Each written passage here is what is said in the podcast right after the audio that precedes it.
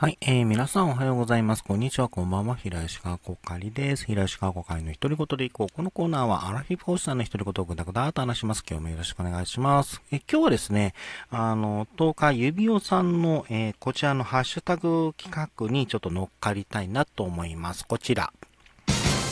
みんなで作るおつまみ選手権。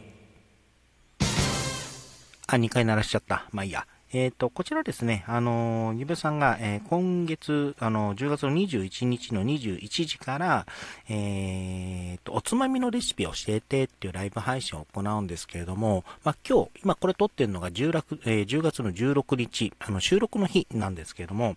え、収録の日のですね、あの、テーマということでも、あテーマとして、あの、ハッシュタグ、みんなで作るおつまみ選手権というハッシュタグつけて、つけて、あの、収録で上げたい人はこちらでも大丈夫ですよっていうのがあったので、えー、今回はこちらでちょっと乗っかっていきたいなと思っております。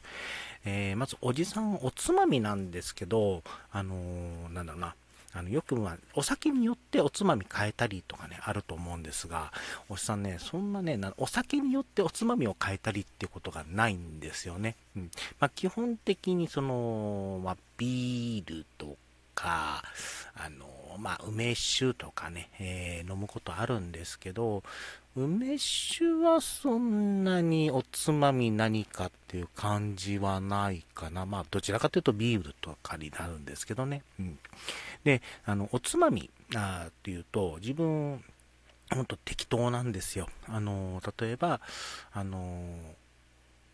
スーパーの、例えば値引き品とかで売っている、例えば刺身だったり、お寿司だったり、お惣菜があるじゃないですか。ああいったのを普通につまみにするっていうことが、まあ基本多いんですけど、で、たまにですね、あのまあ料理ってほどじゃないんですが、あの料理ってほどでもないな、あの例えば枝豆あるじゃないですか。えー、枝豆はよく食べるんですよ。枝豆と、あと、何？えっ、と、冷ややっこえー、豆腐、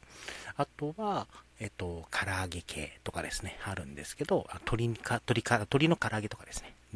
が、まあ、多いかなという感じなんですが、まあ、完全に自分が好きな、えー、食べ物なんですけども、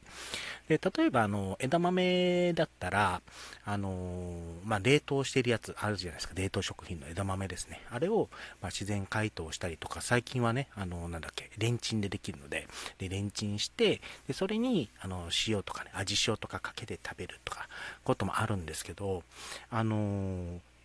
料理研究家の、えー、リュウジさんえー、って方いらっしゃるじゃないですか、ね、有名な方、有名なあの料理研究家さんですね。えー、で、このリュウジさんのそのレシピの中で、あの、だし漬け枝豆っていうのがあって、まあ、ちょっと試試してみようかなと思って試したんですけど、これが結構個人的にね、美味しくて、えこれにを一時期やってたっていうこともありましたね。最近はね、まだあの、また、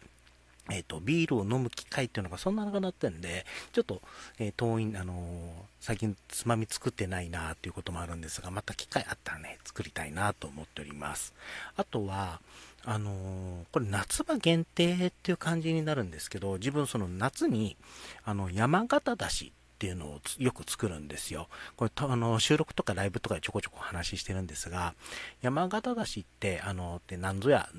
つっていう方に関しに対してちょっと簡単にねお話しすると、えっ、と、山形県の、あの、えっ、と、郷土料理で、あの、夏野菜ですね、あの、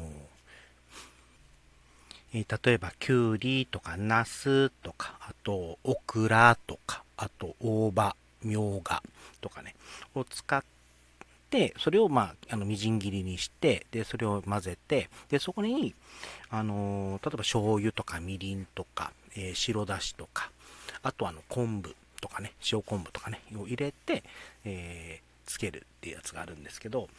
これを、まあ、夏場よくやることあるんですよ。で、あのー、それ、まあ、それを、あのー、例えばご飯の上にぶっかけて食べるとか、あとは、例えば、えー、そうめんの、あの、薬味代わりに、そうめんのその薬味として、え用意してたりとかね、するんですが、でこの、あの、山形だしを、あの豆腐とかあの冷ややっこの上に乗せてでそれをおつまみ代わりにあのそれをおつまみ代わりにするとか、えー、そういうこともしますね、うん、あとあの唐揚げってお話ししたんですがあの自分鶏肉大好きであの